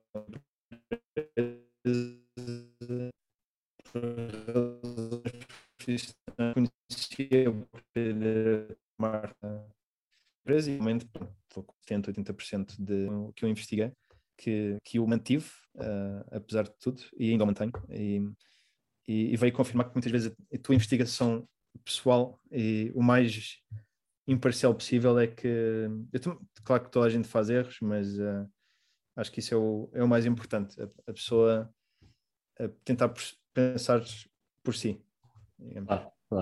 Eu, eu, acho que realmente é o, o, que, o que o Alex diz é, é muito, muito, muito importante. É realmente nós termos a capacidade de, de nos abstrair da quantidade de informação que, que somos bombardeados e, e, e especialmente na, nas redes sociais no YouTube. E, e, vocês têm que escolher realmente também a informação que vocês consomem porque realmente há, há muita informação a ser colocada e como o Alex diz, eh, realmente muitas vezes quando há assim Uh, recomendações de investimento é, é, preciso ter alguma cautela porque é preciso perceber que do outro lado há alguém interessado. Neste, no contexto atual, aquilo que para mim é tudo completamente óbvio é que a, a, a maior parte das, eh, das recomendações de, de, investimento que se ouve aí acabam por ser muito recomendações de empresas que estão com muito hype, empresas que estão na moda, ou empresas que estão que precisam de crescer 40% ao ano para justificar os valores das ações e para justificar o preço. Porquê? Porque acabam por ser as empresas sexy, as empresas que é sexy falar, que é, é ah, faz isto, mas, mas depois a, a, aquilo que eu tenho sempre muita dificuldade é que realmente para para conseguir justificar aquele hype é preciso acreditar, uh, acreditar em, em assumptions muito, pá, muito duras de, de, de concretizar e, e, esse é um trabalho que vocês têm que fazer, é um trabalho de, de destilar o que vem na vossa direção.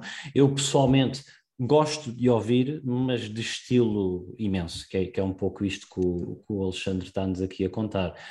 Uh, eu queria te perguntar uma, uma, uma ou duas uh, perguntas, portanto, aqui no, do ponto de vista de, das ações, portanto, tu explicaste um pouco o teu processo, ou seja, tu, fruto também do teu trabalho, da, das tuas leituras, das conversas que tens, eu não sei o que, vais, vais criando uma, uma watch list, digamos assim, de, de empresas que suscitaram o teu interesse e depois quando tens mais tempo fazes uma análise. Portanto, a, minha questão é uh, a tua análise, de uma forma muito resumida, uh, como, é que tu, como é que tu a estruturarias, só aqui para, para ajudar um hum. pouco os, uh, os, os, ouvintes, que tipo de, o que, é, o que é que tu fazes? É uma análise estratégica, é uma análise financeira? Explica-nos só muito uhum. brevemente o que, é que, o que é que constitui a tua, a tua análise. Sim. Não, eu antes fazia, antes fazia mesmo o discount cash flow para cada empresa, mas isso demorava demorava muito tempo e muitas vezes chegava a valores que, que era tudo fruto da minha própria da minha própria imaginação. Um, não, o que, eu, o que eu vejo sempre, e eu sei que cada pessoa tem a sua forma de, de ver, eu vejo sempre o, o múltiplo, o price earnings ratio, não é? Ou seja, só para ter uma ideia de como é que, como é que está em relação às, às outras empresas, analiso sempre os, os relatórios anuais uh, para ver mais ou menos onde é, onde é que a liderança quer ir. Uh, vejo sempre se está, tem dívida ou não, ou seja, vou ao balanço e vejo aqueles rácios de, de endividamento, ou seja, até que ponto é que é, quanto, quanto é que é dos assets, quanto é que é a curto prazo.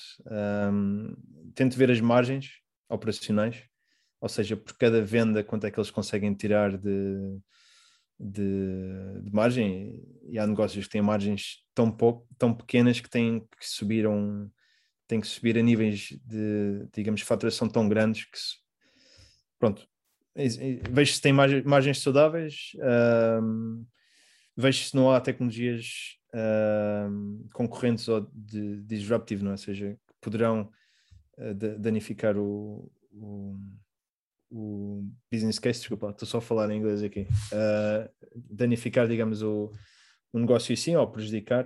Uh, pronto, faço estas análises uh, rápidas. Gosto de, de, realmente ler os, os relatórios anuais e, e também trimestrais. muitas vezes, se possível, existe muito o conceito de inside information, mas muitas vezes, se possível, se tem um amigo que trabalha em X, que é competidor do Y, pergunto, ah, o que é que tu achas disto e daquilo? Falamos só sobre, sobre um bocado. Tento estar informado com pessoas do setor, digamos, se possível. Claro, claro. pessoas que sabem encontrar o teu círculo de, de competência de experts, acho que é muito. Uh, sim, se eu não souberes, uh, mas muitas vezes cheguei lá porque eu estou no setor, por exemplo, setor logístico. Uh, curiosamente, não estou muito investido, estou investido nele, por acaso. Eu posso dizer aqui alguns nomes, não é? mas, mas pronto. Por exemplo, um caso milagroso do meu ponto de vista é o CTT. Uh, eu apercebi-me há um ano que eles tinham praticamente monopólio do e-commerce em Portugal, as outras empresas não estão preparadas para isso. E curiosamente, este ano em março, eles pela primeira vez na história da empresa, se não estão em erro, fizeram break-even, resultado positivo. E o, o stock também moveu-se de uma forma uh, bastante forte. Eu, e, e, como português, devo dizer que o CTT sempre foi aquele, aquela empresa pública ou privada que, que era uma autêntica uh, desgraça, mas depois de ver como eles atualmente estão a criar marketplaces, uh, investir em novas tecnologias, uh, a apoiar o, o desenvolvimento do e-commerce, foi uma, foi uma descoberta, enfim, muito, muito positiva e eu estou com gosto investido investido neles, mas como, como tu dizes também num dos teus programas, não, neste caso usei um bocado que do, sem, do sem, que o...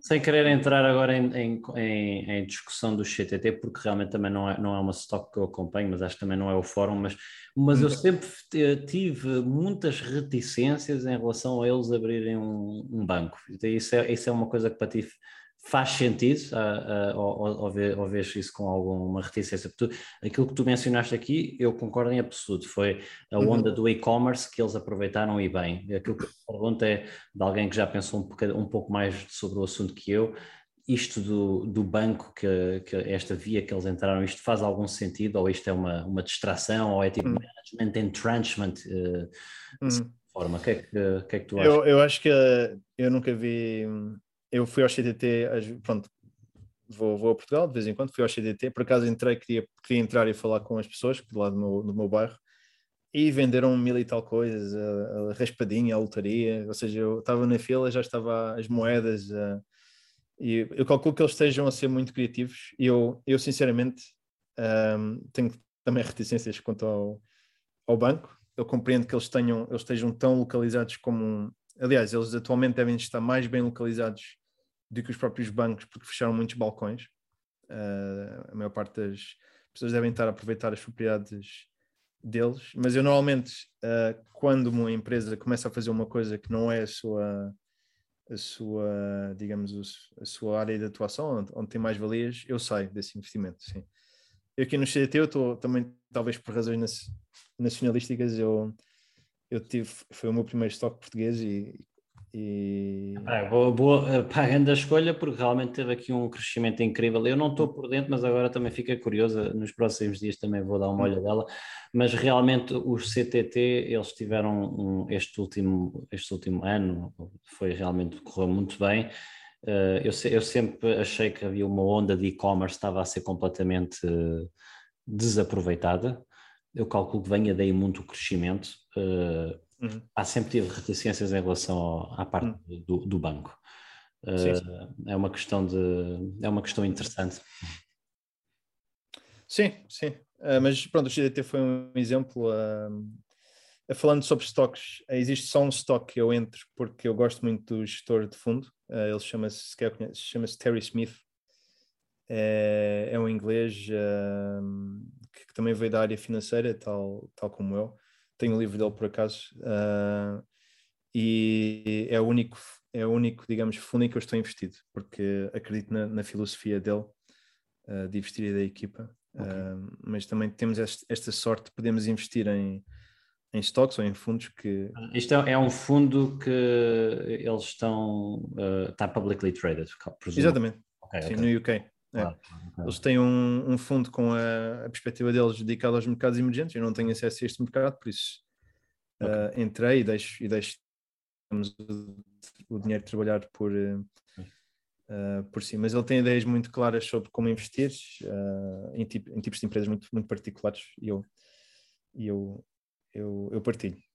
Sim, eu, tu portanto falaste aqui só comentando, tu falaste realmente fazes a tua análise muito fundamental, uh, aí somos muito, muito, muito idênticos porque eu sou, pá, eu sou 100% fundamental, agora aquilo que eu tenho a dizer é que realmente tu disseste e eu achei muito interessante, é dentro desta área, depois cada pessoa tem a sua postura, uh, a minha postura deixou de ser, de há quatro anos para trás, alguém que faz DCF, portanto eu, eu não coloco muita ênfase, ou quase nenhuma ênfase nisso, o que eu coloco é, é, acaba por ser quase uma. Eu sou completamente IRR driven, uh, portanto faço a minha, a minha uh, análise de IRR, ou em português uh, TIR, e basicamente o que isto significa é que eu faço uma análise inversa, ou seja, eu faço a minha análise, faço minha, as minha, o que é que eu acredito que vai acontecer e depois acabo por fazer inversamente e digo assim, ok, para isto ser um investimento bom, eu tenho que acreditar nisto, nisto, nisto e aquilo.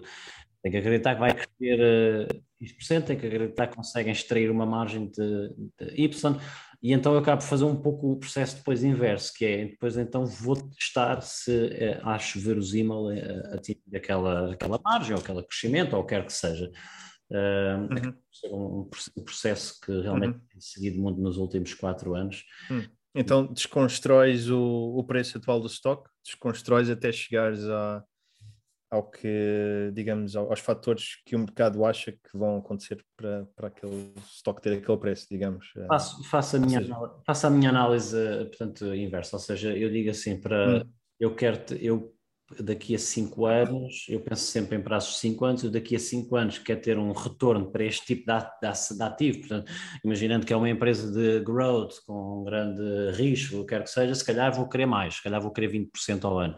Se é uma empresa madura, uh, que tem o seu, uh, paga dividend yield, está ali estável, é, é stable, estável, uhum. Uhum. é um market leader, não sei que, se calhar vou ter uma, uma um, um, um, retorno, ou espero um retorno menor, porque o risco é menor. Portanto, eu uhum. faço essa visão, é, é, é, qualitativo. Depois, o que eu, o que eu digo, uhum. o que eu faço é dizer assim, ou seja, se eu daqui a 5 anos quero ter esse retorno, ok? Então, uhum. o, que é que, o que é que a empresa tem de executar para chegar lá daqui a 5 anos? E depois uhum. vejo, uh, depois vejo o, que, o que é que o modelo está-me a dizer, não é? O modelo está-me a dizer Sim eles precisam ter este crescimento ou precisam ter esta margem e então depois vou testar essas assumptions. Portanto, é assim, não, uhum. acaba por ser um, uma DCF eh, feito ao contrário, não é? Porque a DCF, pá, o, que as pessoas, o que se faz na DCF é realmente tu projetas os teus cash flows e, e depois uhum. valor atualizado sim, e sim, sim. comparas esse valor com o preço da ação, não é? Portanto, isto é, é o é. básico de... Mas uh, é uma coisa que eu também já não, já não faço com muita frequência em termos privados, pronto, é, ou seja, na, na, minha parte privada, porque se tu mudas 1% na taxa de desconto da, da DCF, uh, o valor uh, explora aqui ali, ou seja, e, e estás dependente de 1 ou 2%, sim, sim, sim, sim, uh, torna a coisa muito, muito difícil de, de, de, prever, sim, sim, sim. Mas um, eu também faço muito, eu olho para a competição da empresa, porque um, eu acho que é, acho que ajuda muito avaliar, não ver a empresa isolada, mas vê-la num, num, grupo de empresas, por exemplo, inviste Nokia ou Ericsson, não é? Claro, claro. Uh, e pensar, uh, pensar nisso, porque o teu dinheiro, no fundo, pode ir parar para um dos vários concorrentes. Uh, e se estás a fazer stock picking, tens que escolher o, aquilo que tu achas melhor, ou então compravas um ETF na indústria, não é? Por isso. Hum. Então, isso Portanto, o último, a última área do teu portfólio, tu falaste em ativos reais, uh, portanto, ativos reais uh, pode significar imobiliário, uh, áreas diferentes, portanto, o que, é que, o que é que significa para ti e, e como é que tu abordas esta, esta área do teu portfólio? Não, a minha mudou muito, esta foi a parte que mais mudou nestes últimos anos. primeiro era o clássico 60-40 de 60 de, de bonds, não é? Há uns 5 anos atrás. uh, tem vindo a mudar muito. Eu também tenho vindo a falar com, com várias pessoas sobre, sobre isso. Um, eu já não, eu devo estar para aí uns 20% em bonds, ainda invisto em, em bonds, mais corporate, para isso uso um ETF, porque não, não tenho conhecimentos para, uh, para escolher corporate, ou seja, são coisas muito específicas. Também tenho alguns, um, algumas obrigações de, de, países, Holanda, também, acho que também tenho Portugal, ou seja, eu sei que isto não se deve, porque existe a taxa de inflação, e, mas eu, eu gosto, há uma coisa que muitas vezes as pessoas não, não contam, que é os juros sobre juros, pronto, e apesar de a taxa de inflação estar menor, uh, o, a, o crescimento de o reinvestir destes ganhos das ações tem um, uhum. por si traz, traz muitas vezes mais, mais resultado que, que a própria subida ou descida da inflação. Pronto. Uhum. Mas pronto, tem 20% em, em, em bonds, depois o resto uh, acabei por uh, mudar a minha filosofia e um, aposto em investir em commodities, uh, porque commodities são mais uhum. cíclicas às vezes anticíclicas, não é? Depende do.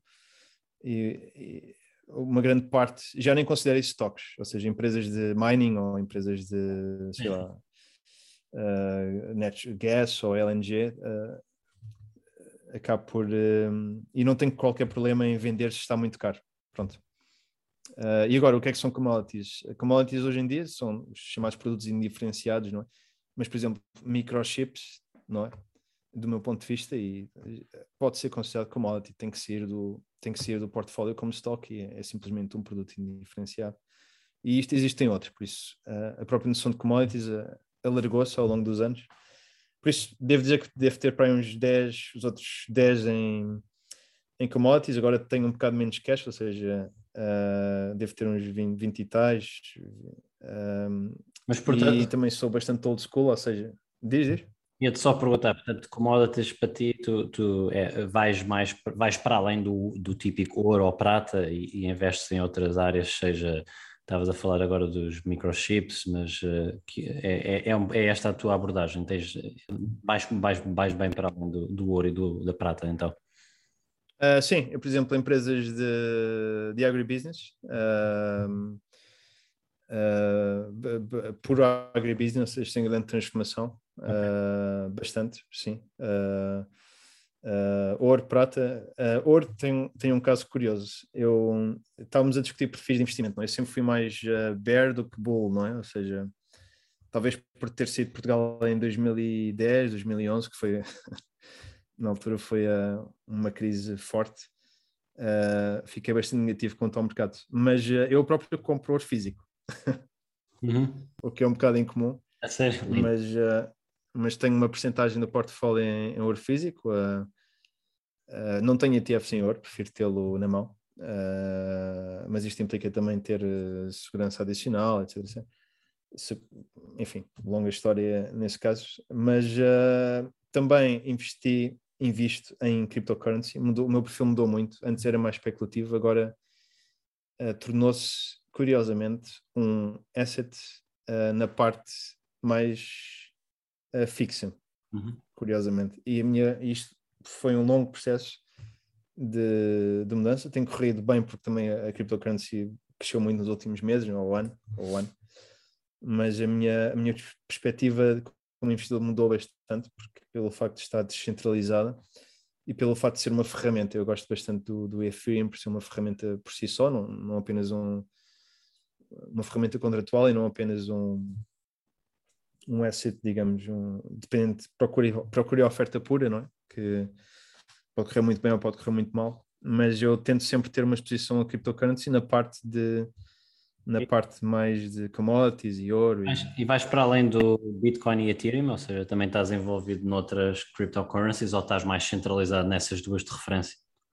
É, eu não, as outras eu nem me dou muito ao trabalho de sequer devia, devia dar, mas só estou só em Bitcoin e Ethereum. Eu próprio resolvi comprar um NFT, um, eh, porque eu gosto, estou envolvido em cultura, por isso queria ver como é, como é que era o processo todo. Por isso tenho um NFT que não foi barato e não, não, pode não ter sido o melhor investimento, mas, uh, mas segui o processo todo, que conheço o artista pessoalmente, segui o processo todo da parte dele e todo o meu processo E nesse dia investi em Ethereum, resolvi investir em Ethereum porque a partir do momento em que se torna uma ferramenta, uh, a postura toda do a postura toda do relativamente a, ao investimento uh, muda, não é? Uh, e a minha, devo dizer que mudou, felizmente eu tento ser moldável, não é?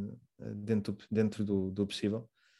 E, e, é preciso haver razões fortes, mas, mas sim, a, a minha relação com a cryptocurrency mudou e agora faz parte quero ter exposição, mas não, não, não espero criar fortunas nesse, nesse campo. Hum. Pá, muito, muito interessante. Realmente, tu és uma pessoa uh, muito variada. Tipo, uh, achei muito interessante também já teres experimentado os NFTs. Eu, eu, é uma área que eu conheço, mas nunca, mas nunca fiz um investimento na, na área de NFT. Muito, muito interessante. E, bem, não, não poderemos ficar aqui o, o resto da o resto do, do, dia a falar porque temos ambos commitments, mas eu não queria, uh, queria deixar de só de perguntar uh, algumas recomendações mais a nível, perguntas tipicamente pessoais que eu faço sempre, mas tens alguma recomendação a nível de livros? Portanto, tu já mencionaste realmente o Margin of Safety do Steph Klarman, tens mais algum que, alguma referência que tenhas lido, que tenhas gostado especialmente ultimamente? Hum. Sim, eu por acaso preparei-me para isso, porque é a minha parte favorita do teu programa. Uh, normalmente não temos a oportunidade de ter o momento Marcelo Rebelo de Souza, mas eu vou fazer aqui um rápido. Uh, eu sei que vai passar em podcast, por isso não, não vou fazer muito de imagem, pronto, mas tenho aqui uma pequena seleção. Então, é. Lindo. Este chamado I Am Pilgrim, do Terry, Terry Hayes, uh, é ficção, mas não é assim tão ficção foi, foi uma, na verdade aconselhado por, eh, por um advogado da empresa e devo dizer que é, é não sei se já leste, mas é totalmente uh, absorvente, sim. Uh, tem a ver com espionagem, como tu consegues ficar fora da grid e enfim, é, é, dos livros mais interessantes que eu li nos últimos anos e ainda não tenho, ainda tenho comigo, por acaso nem o emprestei ainda. Um, não pronto. conheço, obrigado pela recomendação. Uh, assim, rapidamente, como nós os dois pronto, fizemos desporto, eu tenho dois livros que eu gostava de mostrar. Eu gosto, por causa do ciclismo, aqui na Holanda acabei por conhecer muito, e há aqui um, um livro de mentalidade chamado Racing Through the Dark, do David Miller, que foi, o, acho que, o primeiro, um dos primeiros um, ciclistas britânicos a conseguir vencer uma etapa do, do Tour de France, se não estou em erro. E acho que é um livro que me tem vindo a acompanhar muito e e pronto, se, se conseguires pegar nisto, Racing Through the Dark, um, The é, Fallen é, Rise of David, Miller, acho que. É, é uma recomendação muito boa. Eu, eu por acaso adoro livros de, deste for de, de, desporto, de, de desporto, mas não de desporto, mas assim, em cima de tudo é, são livros de ultrapassar. Ultra, como é que se diz em português? De, ultrapassar realmente o, as limitações da pessoa se conseguir. Uh, uh, Uhum. Eh, eu acho que realmente este, este tipo de livros, eu, eu, gosto muito de volta e meia de ler assim livros ou escritos por uh, desportistas de elite ou, ou, por militares, porque acabam muito por, uhum.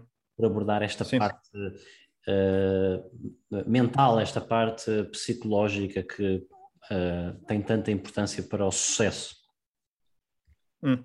Não, até porque dizem que os atuais CEOs são praticamente atletas de alta competição, não é? E e, e, sinceramente muito do desporto pode se aplicar no, no, nosso dia a dia. Eu tenho aqui mais uns quantos, mas eu vou-me despachar. Uh, este aqui é de um português, é, do Nuno Frazão, uh, é um dos um, é um dos treinadores e atletas mais uh, com maior sucesso. Ele é chamado o Mourinho da Esgrima. Pronto, é, é, é, um tipo impecável, uh, mete trabalho dele. Uh, e ele aqui história, é, diz histórias do meu diário do Nuno Frazão. Ele lançou o livro o ano passado e, e, e recomendo porque é, é desporto de alta competição num desporto que somos muito pequenos e como é que eles conseguiram uh, ter resultados, são campeões nacionais há oito anos seguidos, é uma coisa, é uma coisa louca, por isso eu, eu considero. Em termos de desporto, acho que é tudo. Deixa eu ver aqui rapidamente. É tudo, pronto. Em termos de aquilo que estamos a falar networking, deixa eu ver aqui.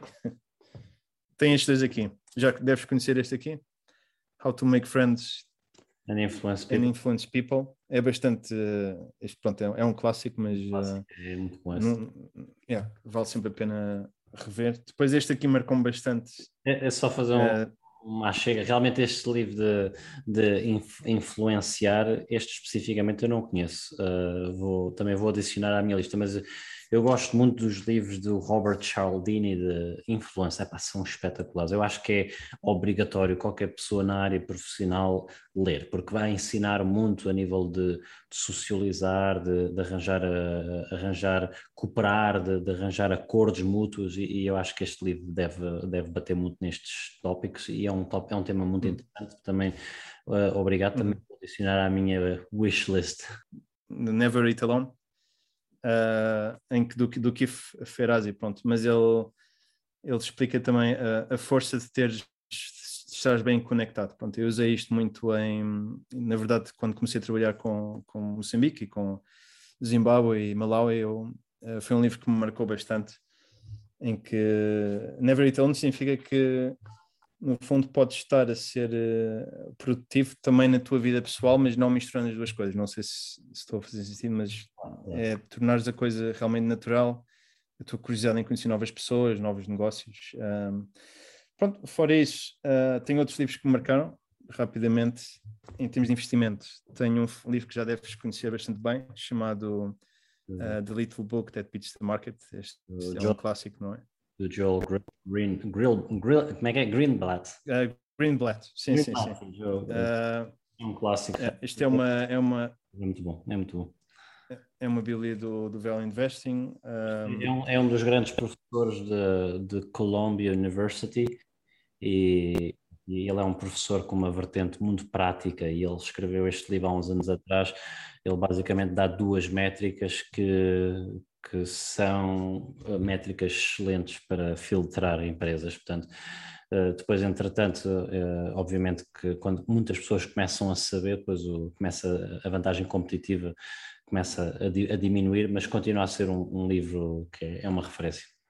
Uhum. Sim, ele, ele escreveu o livro para os filhos, para os filhos de 12 anos, ou por isso é, é um livro, lê-se lê num dia, mas uh, pode-se implementar e ele, ele dá-te ferramentas. Um, pronto, rapidamente, uh, Accounting for Growth do Terry Smith, que é aquele autor que eu estava a falar, uh, foi um bocado difícil ter este exemplar, mas um, no fundo, aquilo, nos relatórios anuais de contas, pode acontecer que certos items sejam um bocado estranhos. Pronto, e é só para quem tiver o tempo de analisar as contas de uma empresa e ver lá no imobilizados imobilizado intangível, isto é um exemplo, uh, pode querer perguntar porque o que é que é este valor gigante aqui e o que é que significa. Pronto, às vezes pode ser só um método contabilístico errado ou, um, ou algo que e depois a empresa imediatamente perde valor. Pronto, isto é só, é só uma curiosidade intelectual.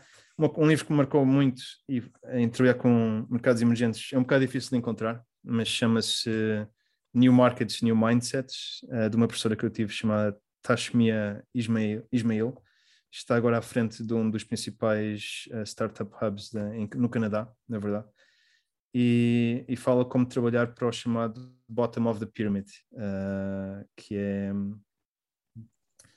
é outro tipo de, de, de empreendedorismo e de inovação. Uh, mas isto, é, isto dava para outro programa, realmente. Mas é como há muito mercado, por exemplo, no, no mercado, digamos, eh, nas, por exemplo, digamos, nas favelas de, da África do Sul. Há autênticos impérios, eh, autênticas empresas eh, gigantes que basta apenas, enfim, com, conseguir desbloquear os fatores de o que as pessoas procuram. Pronto, este é, este é, um, é um belo livro que eu, que eu, se, que eu recomendo, acho que continua à venda. E pronto, para acabares, tenho duas coisas. Um, um amigo meu é escritor, uh, por isso Carlos Osvaldo. Se puderem ler os livros dele em Moçambique, Lindo. vale a pena, já tem seis. E uma coisa que eu gosto muito, e não sei se tu partilhas isso, uh, Daniel, é ler livros. Este é o meu último, quero ler livros detalhados, uh, biográficos sobre é, personagens que te interessem. Pronto, eu li muitos anos o Churchill, mas agora estou a ler um livro que ganhou alguns.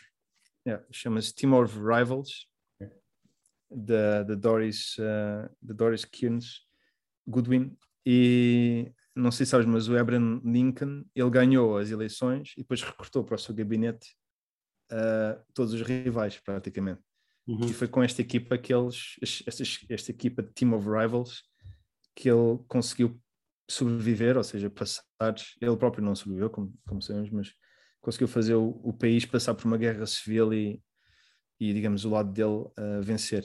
E isto conta a história quase diária, uh, detalhada com cartas, etc., de como é que ele geriu este, estes egos uh, na equipa dele. E acho que isto é, estares acompanhado de, de momentos históricos como este, acho, acho para mim, pronto, acho, acho incrível e felizmente há no mundo anglo-saxónico, não é? Fazem-se biografias bastante, bastante detalhadas e, e, e profissionais que, que, acho que vale a pena ler. Uhum. É realmente é brutal, tu, tu levaste mesmo a sério esta parte de, do podcast, obrigado, porque realmente introduziste aqui uh, sugestões do foro fictício, do foro uh, biográfico, do foro de, de finanças e investimentos, uh, do foro de estratégia, pá, realmente ficou aqui uma lista muito, muito, muito boa. Uh, obrigada. Uh, portanto, eu queria te perguntar, no meio disto tudo, uh, o que é que fazes com os teus tempos livres? Ainda como é que consegues encontrar tempos livres e o que é que fazes nos teus tempos livres?